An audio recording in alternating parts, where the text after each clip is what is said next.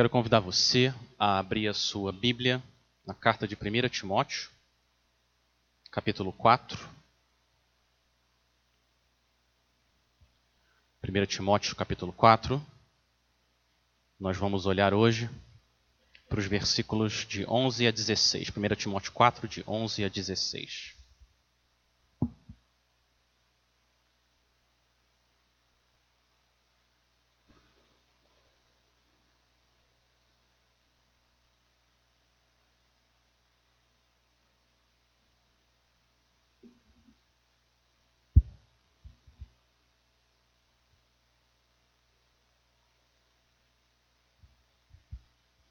1 Timóteo, capítulo 4, a partir do versículo 11, assim diz a palavra do nosso Deus. Ordene e ensine estas coisas.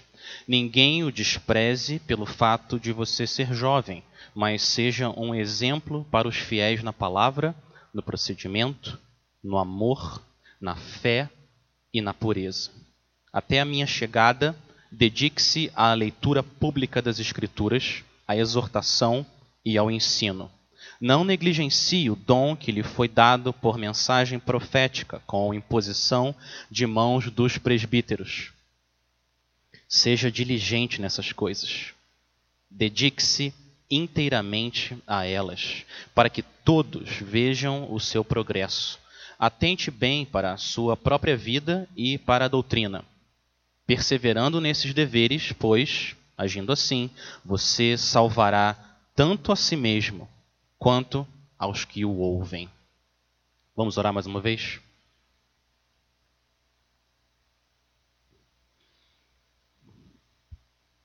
Pai, a gente se achega mais uma vez no nome do Senhor Jesus Cristo ao teu trono de graça para pedir o que só o Senhor pode fazer, que é trazer salvação e santificação.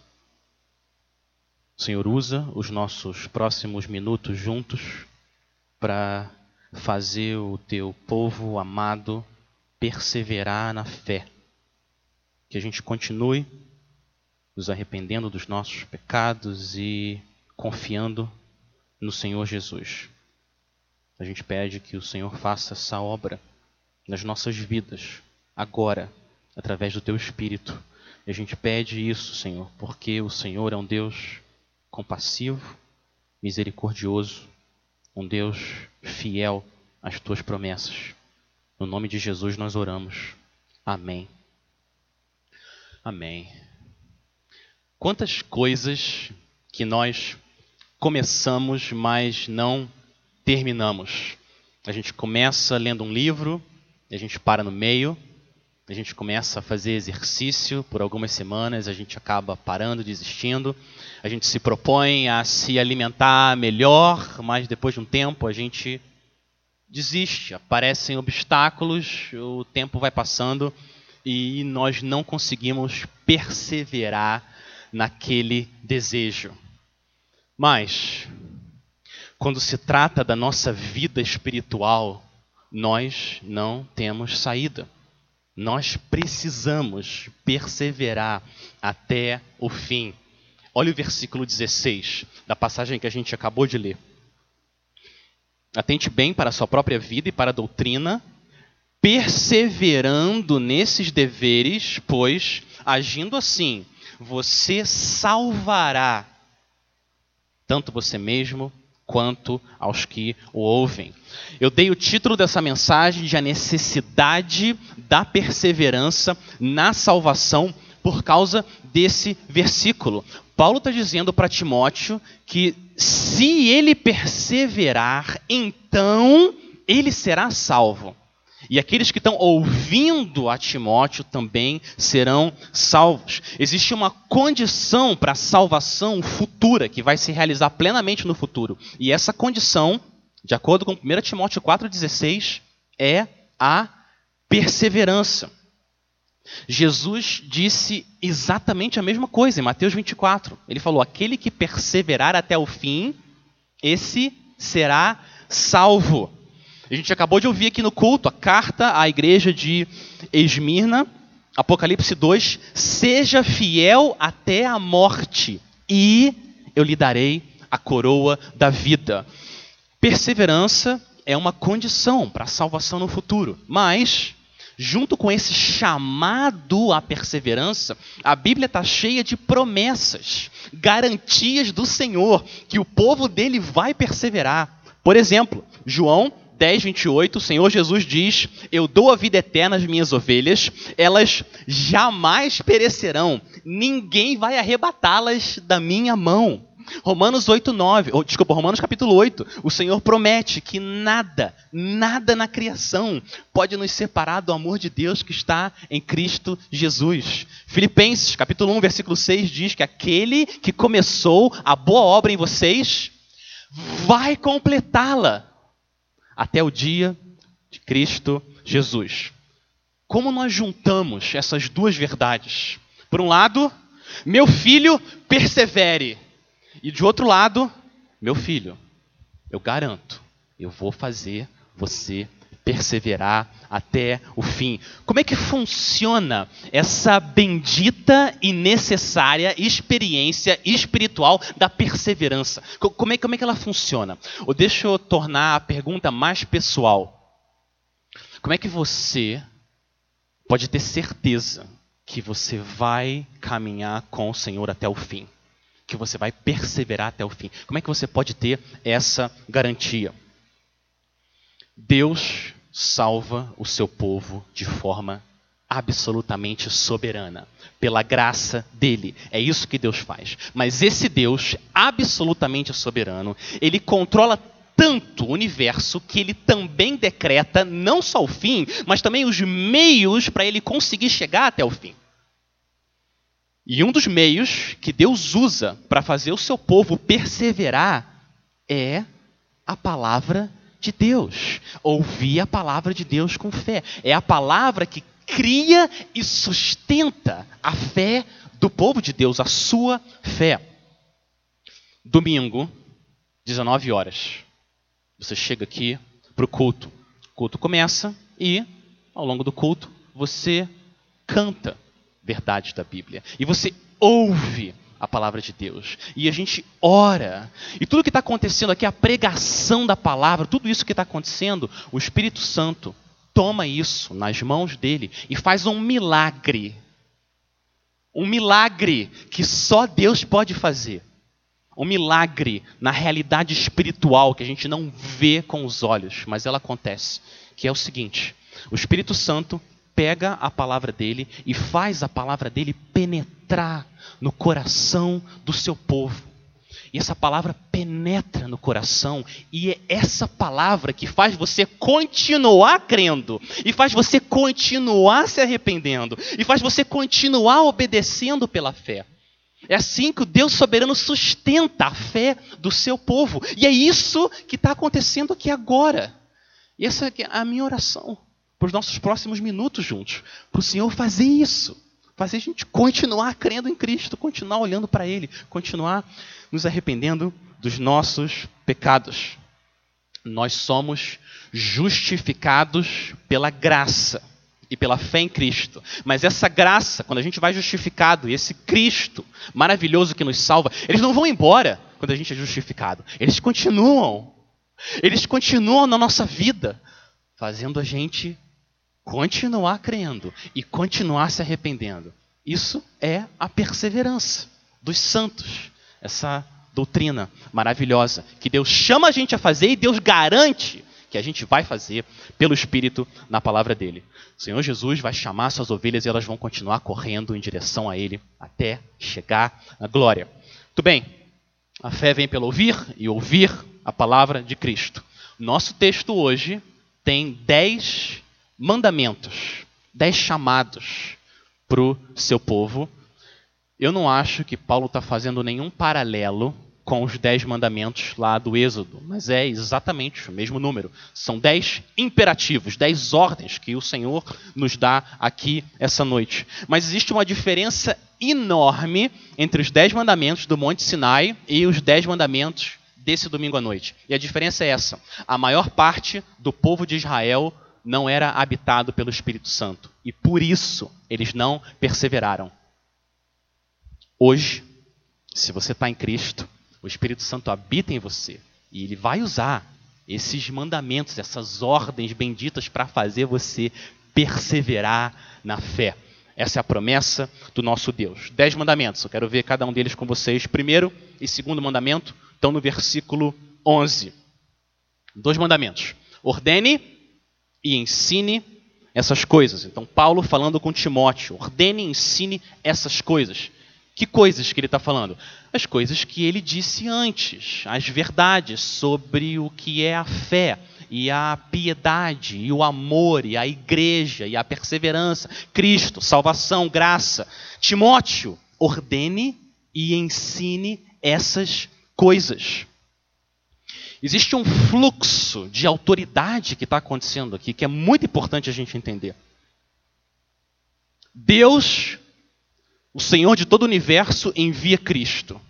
Cristo se encontra com Paulo e ordena e ensina Paulo. E Paulo se encontra com Timóteo e ordena e ensina Timóteo. Existe um fluxo de autoridade que sai dos céus e vem até a terra. E é por isso que quando a gente se coloca debaixo da palavra do Senhor, pode estar um qualquer pessoa aqui falando. A autoridade não vem da própria pessoa, mas do Deus que escreveu a palavra. Por exemplo, se, se a minha filha é mais velha, vai até o meu filho mais novo e fala: Davi, vem jantar agora. Pode ser que ele não venha, ela não tem autoridade sobre ele. Mas, se ela vai e fala: Davi, o papai está chamando a gente para jantar é diferente. Agora a fala dela carrega a autoridade de alguém. Agora ele precisa obedecer. E é isso que está acontecendo aqui no texto. Paulo enviou Timóteo, que precisa ordenar e ensinar essas coisas para a igreja. E é isso que está acontecendo com a gente aqui agora, essa noite. Nosso Deus falando com a gente o que a gente precisa se submeter e abraçar pela fé como vontade dele. Timóteo tem que usar essa autoridade para ensinar com amor, paciência, as ovelhas que o Senhor colocou como rebanho dele para ele cuidar. Mas tem um obstáculo enorme para Timóteo, enorme. E o obstáculo é o seguinte: ele é muito jovem. Olha o versículo 12. Ninguém o despreze pelo fato de você ser jovem, mas seja um exemplo para os fiéis na palavra no procedimento, no amor, na fé e na pureza. Tem mais dois mandamentos aqui nesse versículo. O terceiro mandamento é não seja desprezado. E o quarto mandamento é seja imitado. Não seja desprezado, mas seja imitado, Timóteo. O terceiro mandamento é o único mandamento que é para a igreja. É, Paulo está escrevendo para Timóteo, mas está falando para a igreja também. Igreja, não despreze esse jovem não despreze o Timóteo, não faça isso. Não é porque ele é jovem que ele não deve ser ouvido.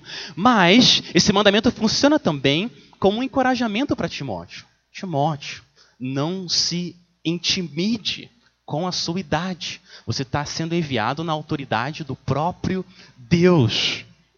Timóteo, nessa época aqui, devia ter entre 35 e 40 anos mais ou menos. Ele era muito novo para estar nessa posição de liderança na igreja. O apóstolo Paulo, 60 anos mais ou menos. Então, ele era visto como alguém muito novo e isso era uma barreira, um obstáculo para ele ser ouvido pelas pessoas. Como que Paulo fala para ele vencer esse obstáculo, passar por esse obstáculo? Quarto mandamento. Ele fala para Timóteo viver uma vida de piedade. Ele ser um exemplo tal que as pessoas vão olhar para ele, mesmo sendo super jovem, como modelo. O que, que é caminhar com o Senhor Jesus? Alguém que foi tão afetado pelo amor de Deus em Cristo que a vida dele funciona como um exemplo vivo do que é ser seguidor de Cristo. E Paulo coloca cinco áreas para o Timóteo considerar, cinco áreas para você e eu também considerarmos. Então, à medida que a gente passa por essas áreas, se coloque diante do Senhor em oração e se examine também e clame ao Senhor por graça, transformação, para que a gente também possa ser exemplo nessas cinco áreas. Primeira área, ele fala: seja um exemplo na palavra. Na palavra. na maneira como nós falamos. A maneira como a gente fala e o que a gente fala pode ou afastar ou atrair as pessoas para Cristo. Minha mãe não era cristã quando eu nasci e ela ia levar os filhos dela para brincar e tinha uma outra mulher ali brincando também com os três filhos dela. E o, o que, que chamou a atenção da minha mãe? Essa mulher é diferente. O jeito que ela fala com os filhos, ela tem firmeza e gentileza ao mesmo tempo. Eu, eu não vejo isso. E ela se interessou para conhecer mais essa mulher e Deus usou a vida dela e depois o evangelho que ela proclamou para resgatar uma pecadora. Seja um exemplo na palavra.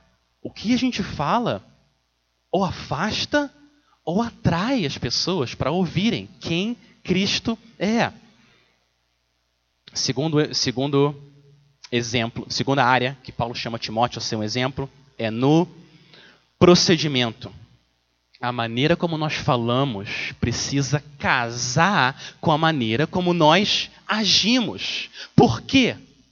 Porque o seu estilo de vida, as suas prioridades, o que você gasta tempo e o que você ignora, no final das contas, reflete o que está no nosso coração, reflete o que a gente realmente ama. E se a gente ama Cristo, isso tem que aparecer no nosso procedimento, na maneira como a gente conduz a nossa vida, o que a gente faz e o que a gente deixa de fazer. As pessoas têm que sentir, aquelas que estão perto de nós, elas têm que sentir o aroma de Cristo sendo exalado daqueles que foram salvos por Ele. Segunda área. Terceira área. Meu irmão, seja um exemplo no amor. No amor. Ainda que você fale a língua dos homens e dos anjos, se não tiver amor, a gente vai ser como o bronze que soa, como o símbolo que retine. Ainda que a gente tenha o dom de profetizar e conheça todos os mistérios de toda a ciência, se a gente não tiver amor, isso de nada valerá. E ainda que eu distribua todos os meus bens entre os pobres, entregue o meu próprio corpo para ser queimado, se não tiver amor, isso de nada valerá. O amor cobre uma multidão de pecados. O amor mostra quem Deus é, porque Deus é amor. O amor é a marca do cristão. E é por isso que Paulo coloca aqui como uma terceira área, Timóteo, seja um exemplo de sacrifício alegre por essas pessoas em Éfeso. E quando eles debocharem de você e não quiserem ouvir você, você ama ainda mais eles. É um milagre isso acontecer. Eles vão ver, só pode ser Deus trabalhando na vida desse homem. Isso Deus pode usar para impactar a vida das pessoas e elas ouvirem sobre quem é Cristo. Quarta área, que Paulo chama Timóteo, cada um de nós a gente se examinar, é a fé.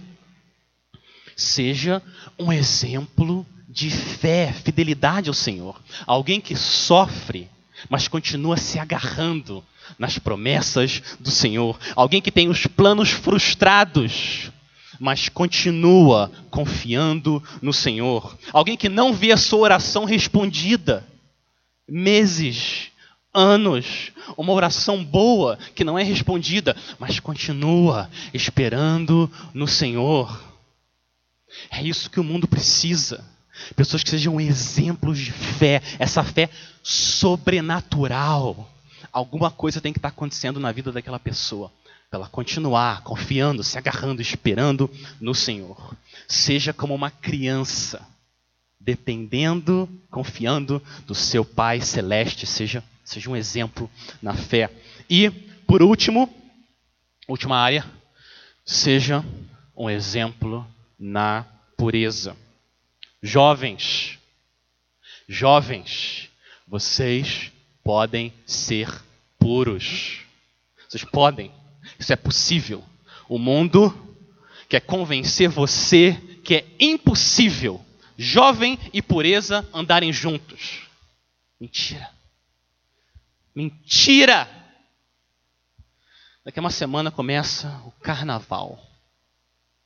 Milhões e milhões de reais sendo usados para destruir e escravizar a, a vida de milhares e milhares de jovens. É isso que está para acontecer em breve. Tudo em nome da liberdade. Seja livre, agora é a hora, seja livre. Isso não é verdade. O que eles estão fazendo é escravizando você. Para você desonrar o Senhor e desonrar o seu corpo. Existe uma vida muito melhor sendo oferecida pelo Senhor Jesus. Uma vida de pureza, uma vida de fé. Jovem, jovem da Igreja Batista de Jardim Minnesota, você pode ser puro numa geração incrédula. É possível isso acontecer. Você pode experimentar essa alegria, essa comunhão pura com o Senhor Jesus. O Evangelho é poderoso para fazer isso na sua vida e transformar os seus desejos. Busque ajuda se necessário. Pergunte para aqueles que têm andado não de forma perfeita, mas de forma pura diante do Senhor. Peça ajuda. Como que você luta? Como que você luta contra esses pensamentos? O que que você faz? Que versículos que você memorizou? Que livro que você leu? Me ajuda, me ajuda. Mas eu quero viver uma vida pura diante do meu Deus. Jovem, isso é possível. Siga as instruções do Senhor Jesus. Corta sua mão, arranca o seu olho, o que for necessário, tome medidas radicais. Mas experimenta essa alegria de ser um exemplo de pureza para essa geração. Isso é possível. Jesus pode fazer isso. E é isso que vai atrair o mundo. Como é que você vive assim dessa forma? É isso que o mundo precisa. Jovens puros. Então pegue esses, esses cinco, essas cinco áreas, pegue essas cinco áreas e leve elas até o Senhor. Confesse o que precisar ser confessado, tudo que vem à sua mente, confesse. Vá até os pés da cruz e deixe lá, deixe lá, nos pés da cruz. O Senhor Jesus morreu. Ele foi pregado por causa desse pecado aqui. Agora acabou. Eu estou livre. Você volta para a batalha e continua lutando por pureza diante do Senhor. Porque é possível você ser um exemplo, jovem, de pureza.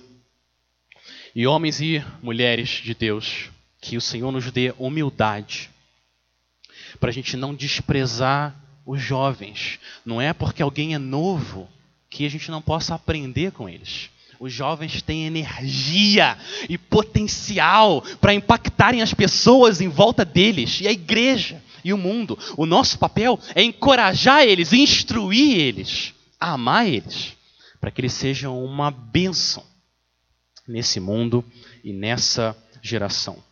Eles precisam das nossas orações e jovens cheios do Espírito Santo são um perigo para o inimigo perigo, é tudo que ele não quer é isso. Mas você pode viver de forma pura diante do Senhor. Muito bem, esse é o terceiro e quarto mandamento. O quinto mandamento agora fala do culto na igreja, versículo 13. É o quinto mandamento que o Senhor nos dá. Até a minha chegada, dedique-se à leitura pública da Escritura, à exortação e ao ensino. Igreja, por que, que todo domingo a gente tem uma leitura bíblica? Às vezes longa, 10, 15, 20 versículos. Por que, que a gente lê a Bíblia aqui no culto? A resposta, 1 Timóteo 4, 13. Nosso Senhor fala para a gente se dedicar à leitura. Que tipo de leitura? Ótimo, muito importante a gente ler a Bíblia na nossa casa, tendo esse tempo de leitura individual. Isso é fundamental para a gente perseverar na fé. Mas não é isso que ele está falando. Qual é a leitura que ele está chamando a gente aqui a fazer? A leitura pública. A leitura pública das Escrituras. Por quê? Porque a fé vem pelo ouvir e ouvir a palavra de Cristo. Agora, imagina, imagina que a gente some o tempo de leitura bíblica que acontece aqui no culto, junto com o tempo de leitura bíblica que acontece na escola dominical, junto com o tempo de leitura que acontece na reunião de oração.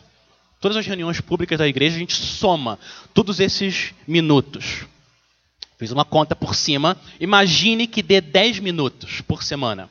Você multiplica isso por 52 semanas no ano. Isso significa que a gente vai ouvir a palavra de Deus lida de forma pública 520 minutos. Isso dá nove horas da santa palavra de Deus sendo ouvida. Olha que bênção! Transforma agora em versículo. Imagina que a gente leia 30 versículos no culto e mais 20 na escola dominical e mais 10 na reunião de oração. 60 versículos por semana. De novo, você multiplica por 52 semanas no ano, a gente vai ter ouvido 3.120 versículos em um ano. Uma pessoa que frequenta a igreja de forma regular, em três anos, ela vai ter ouvido mais de 9.300 versículos em três anos. Isso é mais do que o Novo Testamento. Isso só no culto público, ouvindo a palavra de Deus. O que está acontecendo? Enquanto está sendo lida a palavra, o Espírito Santo está fazendo a sua obra sobrenatural de criar a fé e sustentar a fé no seu povo.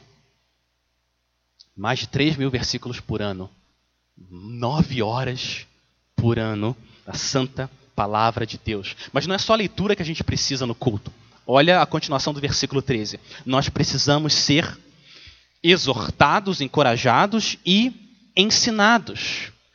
Versículo 13: Até a minha chegada, dedique-se à leitura pública da Escritura, à exortação e ao ensino.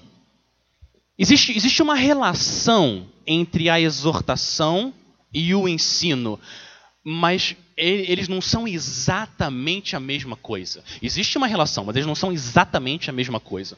Eu estava numa aula do Antigo, de Antigo Testamento no seminário uma vez e foi muito boa a aula do professor. E eu cheguei no final da aula para agradecer, professor, muito obrigado por nos ensinar. E o professor, uma peça, figura, falou: Não, Alex, eu não estava ensinando, eu estava pregando. Por que, que ele falou isso? Eu lembro. Porque no final da aula, os últimos 10, 15 minutos, ele virou a chave. Ele parou só de ensinar e ele começou a nos exortar a viver para a glória de Deus de acordo com as verdades que ele tinha ensinado. Ele virou a chave e começou a exortar, encorajar todos nós a olhar para Cristo. Existe uma diferença, existe relação, mas existe uma diferença entre o ensino e a exortação. Por exemplo, eu posso dizer Todas as coisas foram criadas por Cristo e para Cristo. Tudo que existe no universo foi criado por Ele e a razão das coisas terem sido criadas, a razão é para mostrar a beleza e o valor de Cristo. Isso é verdade. Isso é um ensino verdadeiro, fiel. Colossenses capítulo 1. Agora é diferente se eu disser tudo no universo, tudo, todas as galáxias, tudo que existe, foi criado por Cristo e para Cristo. E isso inclui você. Você foi criado para Cristo. Para quem que você está vivendo? Para quem que você dedica a sua vida? Para você próprio ou para Cristo? Você foi criado pelo Senhor do universo. Tudo pertence a Ele. Que maneira melhor existe de você viver para Cristo? Se isso não está acontecendo na sua vida, Ele está chamando você hoje. Se arrependa e corra para Ele, corra para a cruz. Tudo que você fez contra Ele, Ele promete perdoar. Ele vai transformar a sua vida. Você vai ser dele. E aí você vai viver para o que você foi criado para Cristo, o Rei dos Reis. Isso é diferente. Tem ensino, mas tem exortação, chamado para a gente viver de acordo com o que é verdadeiro. Essa é a diferença, basicamente, entre a escola dominical e o culto de domingo. Ótimo se tiver exortação também na escola dominical. Mas o objetivo primário de domingo de manhã na nossa igreja é o ensino. E à noite também tem ensino, mas é um ensino que inclui exortação. Por natureza, a pregação inclui os dois elementos: O elemento do ensino e o elemento do encorajamento, da exortação. E é isso que Paulo está chamando Timóteo a fazer. Timóteo, exorte ensine o rebanho do Senhor. Muito bem, esse é o quinto mandamento. Sexto mandamento. Sexto mandamento do Senhor para o seu povo. Versículo 14. Não negligencie o dom que foi dado a você por mensagem profética com imposição de mãos dos presbíteros. Timóteo recebeu um dom, ele acabou de falar, Paulo acabou de falar, o dom de exortar e ensinar. Um dom que foi comprovado pela igreja. Houve uma profecia que dizia o que Timóteo ia fazer. A igreja reconheceu através dos presbíteros, dos pastores, eles se juntaram, teve um culto, impuseram as mãos, oraram por Timóteo. Timóteo vai ser uma bênção nesse mundo, Timóteo. Foi isso que aconteceu na vida de Timóteo, quando Paulo passou um tempo com ele. Mas o que está acontecendo é que Timóteo está intimidado. Por quê? Não é fácil entrar na situação que Timóteo estava. Jovem, sendo colocado na igreja de Éfeso, com lobos que estão ensinando coisas que não são verdadeiras, querendo machucar, ferir as ovelhas do Senhor. Timóteo estava com medo, ele precisava de encorajamento. O que, que Paulo está fazendo aqui? Paulo está chamando o seu pupilo e falando: Timóteo, olha para trás, olha para o passado. Olha o que Deus fez. Deus te deu um dom. Você lembra? Os presbíteros se reuniram, impuseram as mãos e você oraram. Lembra disso? Traz o passado agora para o presente e seja fiel. Coragem, homem. Lute, porque Deus está contigo. O Deus Todo-Poderoso está com você. Não negligencia o dom que você recebeu. A tentação de Timóteo é a mesma tentação de todos nós a gente fica com receio de como que as pessoas vão receber o que a gente vai fazer. A gente fica com receio, o que, que elas vão pensar.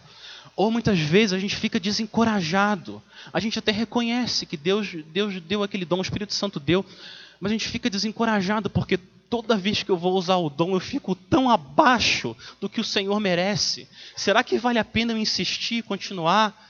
Eu vou desistir. Porque sempre é tão menos do que o meu Senhor merece. E é isso que Satanás quer fazer: paralisar o seu povo. Dizer, está vendo? Olha isso. Olha o que você está entregando ao Senhor. Mentira. O Senhor não é assim. Deus não é assim. Deus, Deus não é um crítico de cinema que fica vendo cada detalhezinho para achar um erro. Deus não é assim. Deus é mais como um avô que recebe o desenho do netinho de cinco anos. Vovô, eu desenhei eu e você aqui nessa folha. E vem aqueles rabiscos, tudo mal traçado, aquele corpo desproporcional, aquele desenho. E o avô recebe aquele desenho e de verdade o coração dele está pulando de alegria. O meu netinho parou para fazer esse desenho, eu e ele aqui. Olha que coisa linda. E de verdade, ele se alegra. E assim é o nosso Deus. Deus não aprova o nosso pecado. É claro que ele não aprova o nosso pecado. Ele é santo. Mas quando você oferece suas migalhas para o Senhor, o Senhor é poderoso. O sangue de Cristo filtra aquilo e o Senhor multiplica, ele faz um milagre. Multiplica aquelas migalhas e alimenta o povo de Deus. Esse que é o nosso Deus. Então não fica com receio, com medo, desencorajado. Não fica se comparando com outras pessoas. Isso não é bom, não é saudável. A gente precisa pedir ajuda, coragem ao Senhor. Senhor me usa com todas as minhas limitações e pecados, me usa para abençoar o teu povo amado. E se você pertence a Cristo, Ouça isso, povo de Deus. Se você pertence a Cristo, você recebeu dons que não vieram de você, vieram do Espírito Santo. Ele deu dons para você, para você ensinar, cantar, exercer misericórdia, servir, ser generoso, perdoar, aconselhar, instruir, Deus distribuiu dons para todos vocês que creem no Senhor Jesus. E agora, o que ele quer fazer é usar esses dons para exaltar o nome dele e abençoar o povo de Deus. Todos vocês. Então, corra para procurar oportunidades para servir o povo de Deus. E quando isso acontecer, louve o Senhor e seja usado pelo Senhor como instrumento para trazer glória ao nosso Deus. Ame ao Senhor e as pessoas com os dons que o Espírito Santo deu para você. Pergunte para as pessoas ao seu lado como, como que você vê o, o Espírito Santo agindo em mim. E todos os crentes, sem exceção, têm dons do Espírito Santo do Senhor. Esse é o sexto mandamento. Vamos agora para o sétimo e oitavo mandamento, versículo 15. Seja diligente nessas coisas. Dedique-se inteiramente a elas, para que todos vejam o seu progresso. Cristão, não fique fazendo as coisas mais ou menos, com metade do coração. Não faça isso. Isso não honra o Senhor. Dedique-se inteiramente. Fique absorvido, imerso naquilo que o Senhor chamou para você fazer naquele momento, na sua casa. Se você está varrendo, cozinhando, discipulando seus filhos, na igreja, no trabalho, conferindo o relatório, o que seja, não faça as coisas com metade do coração. Dedique-se inteiramente. É isso que traz glória ao Senhor. Jonathan Edwards, pastor inglês, quando ele tinha 21 anos, ele escreveu uma série de resoluções e uma das que eu acho mais poderosas que ele escreveu foi essa. Como jovem, se colocando diante do Senhor, pedindo graça, ele escreveu o seguinte: Resolvi viver usando todas as minhas forças enquanto eu viver. Olha que resolução linda. Eu resolvi viver usando todas as minhas forças enquanto eu viver. O que eu fizer, eu vou fazer por inteiro. Eu vou me dedicar ao Senhor, com todas as minhas limitações e pecados. Mas eu resolvi, Senhor, me ajuda, me ajuda a fazer as coisas com todas as minhas forças, onde eu estiver. Nossa dedicação deve ser tal, olha o final do versículo 15, uma dedicação tal que todos vejam o seu progresso. Ao longo do tempo, as pessoas precisam ser capazes de dizer, olhar para a sua vida e falar: Eu lembro dele, eu lembro dela, cinco, dez anos atrás. Ele mudou, ela mudou. Estava conversando com a mãe de um, um rapaz que o Senhor salvou. Ela falou: Alex, ele está muito diferente. Eu lembro dele. Eu lembro desse menino terrível. Ele está muito diferente. Qual é a explicação? Espírito Santo de Deus trabalhando. As pessoas têm que ser capazes de ver o nosso progresso. E todos nós aqui, sem exceção, nós temos oportunidade de crescer em todas as áreas: pureza, fé, amor, palavra, procedimento. Senhor, nos ajuda para a gente progredir como um exército, avançando em direção ao território inimigo, conquistando mais santidade, mais piedade para a glória de Deus. Mas aqui vem um fator muito importante. Eu quero encorajar vocês. Meus irmãos, a única forma de nós progredirmos é se nós usarmos começarmos a usar os dons que o Senhor nos deu. Pensa no maratonista. O maratonista, ele não começa correndo 42 quilômetros, não é assim. Ele falou, você é um maratonista. Como é que ele começa? Um quilômetro, está morrendo. Passa uma semana, dois quilômetros. Três semanas, três quilômetros. Quatro semanas, cinco. E vai avançando meses, 15 quilômetros. Mais meses, 20, 30. O maratonista estava lá dentro desde o começo. Estava lá mas ele foi desenvolvendo o dom que estava dentro dele. Ele foi progredindo. Meus irmãos, que o Senhor nos dê graça para a gente se arriscar e usar os dons que o Senhor nos deu.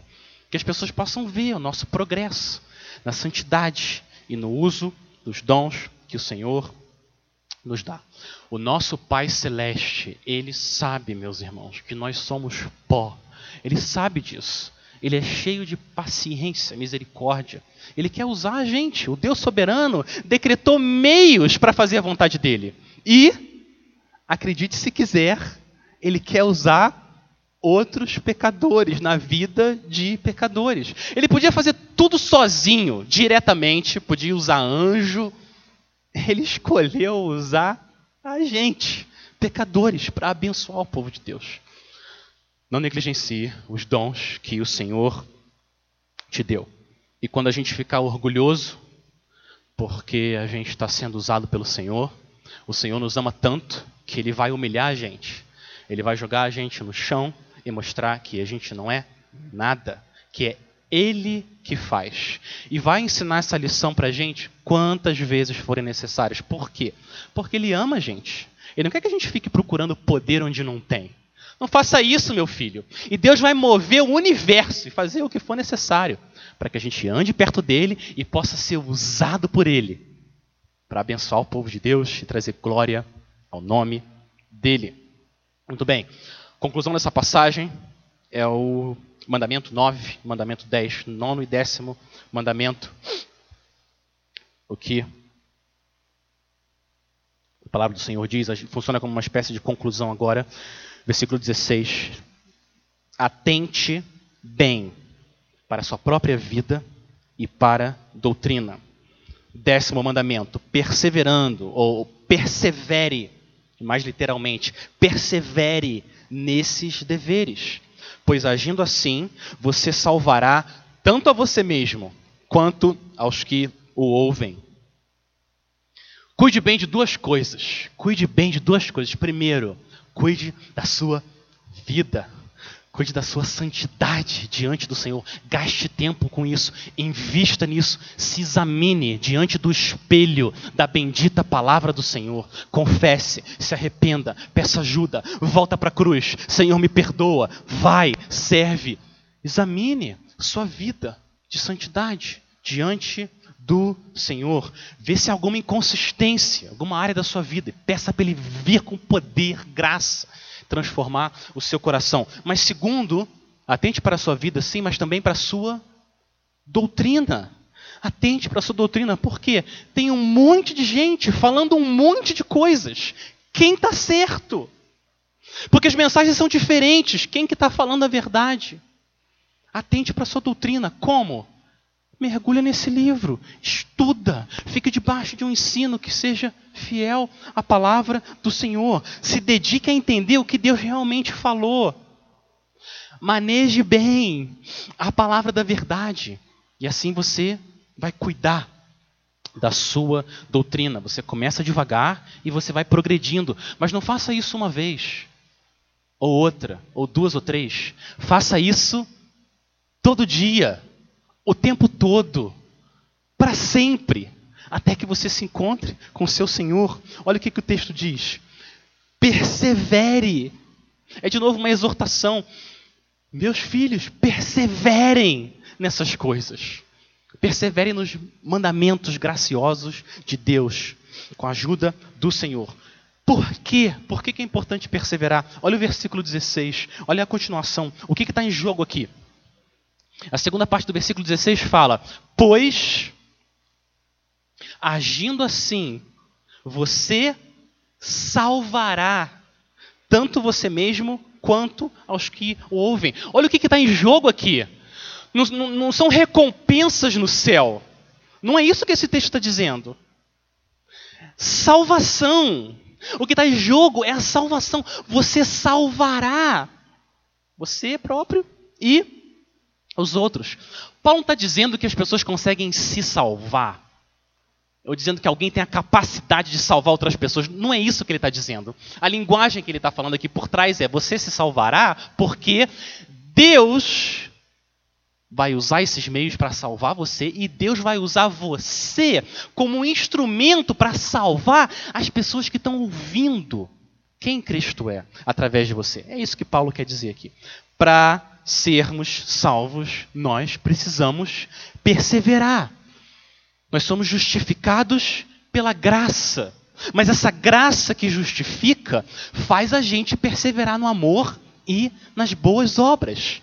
É uma graça poderosa que não abandona a gente, mas continua trabalhando no nosso coração e transformando cada um de nós a imagem do Senhor Jesus. Agora tem, tem mais uma questão importante aqui. Quando que a salvação acontece? Olha o texto. O que, que Paulo está dizendo aqui? Você salvará no futuro. Mas eu, eu fui salvo ou eu serei salvo? Quando exatamente que acontece essa experiência da salvação? Quando que eu sou salvo? Eu fui salvo ou eu serei salvo? Ele está falando de alguma coisa diferente aqui do que Efésios 2,8 diz? Pois pela graça vocês são salvos. Passado. O que, o que, que Paulo está dizendo aqui? A salvação é exatamente a mesma. É a mesma experiência. Só que na Bíblia, essa ideia da salvação, o conceito da salvação, essa experiência da salvação é usada de uma forma muito abrangente. Ela é usada para falar da nossa justificação no passado, quando pela graça, por meio da fé, você foi declarado para sempre, de uma vez por todas, como justo no tribunal de Deus. Para sempre. Isso aconteceu no passado, isso é parte da salvação. Outros textos, 1 Coríntios, capítulo 1, diz que essa experiência da salvação é presente. Agora, agora, 8 e 19, domingo, 16 de fevereiro, agora, nesse momento, você está sendo salvo no presente. Deixa eu ler um texto para você. 1 Coríntios 1, 18. Pois a mensagem da cruz é loucura para os que estão perecendo, mas para nós que estamos sendo salvos é o poder de Deus. Agora, agora você está sendo salvo. Então a salvação é uma experiência passada, a salvação é uma experiência presente, que muitas vezes a gente chama de santificação, e a salvação é também uma experiência futura, que nenhum de nós experimentou de forma completa e plena. É isso que Paulo está falando aqui e o que ele falou em Romanos, Romanos 5, 9. Olha, olha o que Paulo diz. Romanos 5, 9. Como agora fomos justificados por seu sangue, muito mais ainda, por meio dele, seremos salvos. Futuro, seremos salvos do que? Da ira de Deus nós seremos salvos no futuro da ira de Deus. Aqui está o coração do Evangelho. Aqui, agora, esse é o coração do Evangelho. Do que nós somos salvos? Do que exatamente nós seremos salvos? De acordo com a Bíblia, nós seremos salvos da justa e santa ira de Deus. Deus determinou um dia. Esse Deus é justo, ele é bom. Quem é bom não pode ignorar o mal. Deus determinou um dia em que a santa ira dele vai ser derramada nesse mundo. E nesse dia, se nós estivermos em Cristo, nós seremos salvos. Nós seremos salvos naquele grande dia.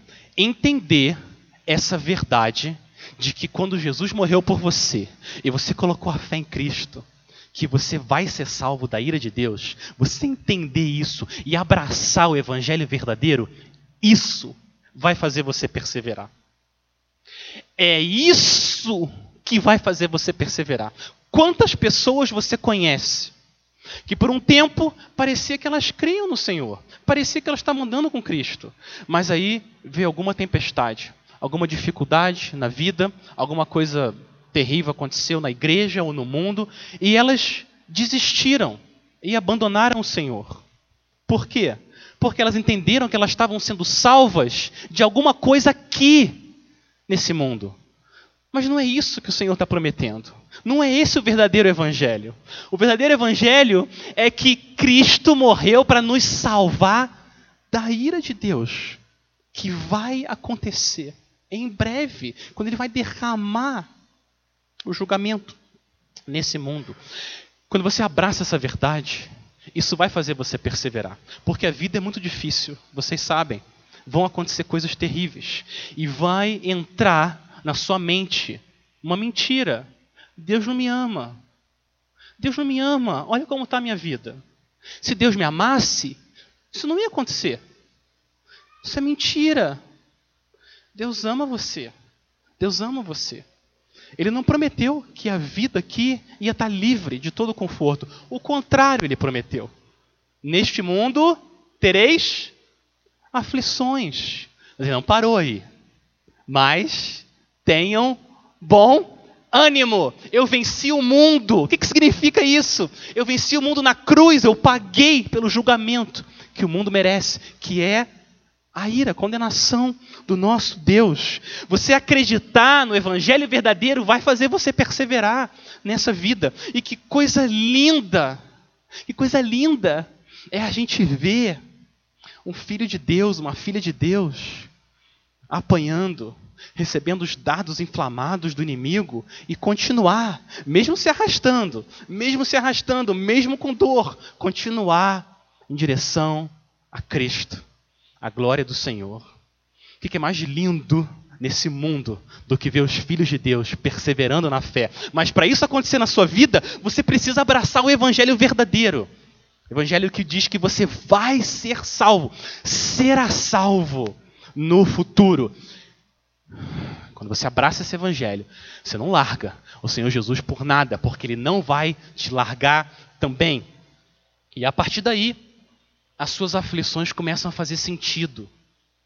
Você começa até a experimentar o milagre de ver o amor de Deus nas suas aflições. Deus vai trazer dificuldade na sua vida e você vai se sentir amado. Deus me ama tanto que eu não me alegro nas aflições em si, elas não são boas. Jesus vai acabar com elas em breve mas você se sente amado porque você tem certeza que o seu pai está usando elas para fazer você perseverar até aquele dia, até você estar tá na presença do Senhor. Você pode experimentar isso quando você abraça Cristo, o Evangelho verdadeiro. É uma visão bíblica da salvação que vai fazer você perseverar em meio às provações. Meus irmãos, esses dez mandamentos que o Senhor nos deu aqui hoje foram colocados diante de você essa noite para fazer você continuar crendo em Cristo, continuar se arrependendo dos pecados e perseverar na fé. Nós queremos ser como o salmista, Salmo 119. Tenho prazer nos teus mandamentos, eu os amo. A ti levanto as minhas mãos e medito nos teus decretos. Esse é o desejo que tem que estar na vida do crente. Ele ama os mandamentos do Senhor. Não porque a nossa obediência aos mandamentos vão comprar o nosso perdão com Deus. Não, não é por causa disso. Mas porque Cristo obedeceu perfeitamente. Se entregou na cruz no meu lugar, pagou pelos meus pecados e comprou para mim um coração novo. Um coração que agora quer agradar o Pai e tem a capacidade de agradar o Pai e agora quer, tem esse desejo de obedecer pela fé. A graça justificou você, a graça está santificando você, e a graça de Deus em Cristo vai sustentar você até a glória. Essa promessa do Senhor. Então, meu irmão, minha irmã, persevere. Persevere. E aquele que começou a boa obra em você vai completá-la até o dia de Cristo Jesus. Amém. Vamos orar? Vamos orar. Pai, nós queremos juntos, por causa do sangue de Cristo, mais uma vez e a tua presença em oração e pedir que o Senhor aplique aos nossos corações a tua palavra que o Senhor faça, Pai, com que a gente persevere e seja salvo. Naquele grande, terrível e maravilhoso ao mesmo tempo dia em que o Senhor Santo e Soberano vai julgar os vivos e os mortos Mas nós que estamos em Cristo, nós estamos cobertos pelo sangue do Cordeiro. E é por isso que nós temos confiança, Senhor, que nós seremos salvos. Pai, faz o teu povo perseverar, perseverar em meio às aflições e provações e tribulações dessa vida. Dê poder do teu espírito para que a gente possa trazer glória ao Senhor através da nossa perseverança. Quebranta o nosso coração. Em nome de Jesus. Amém.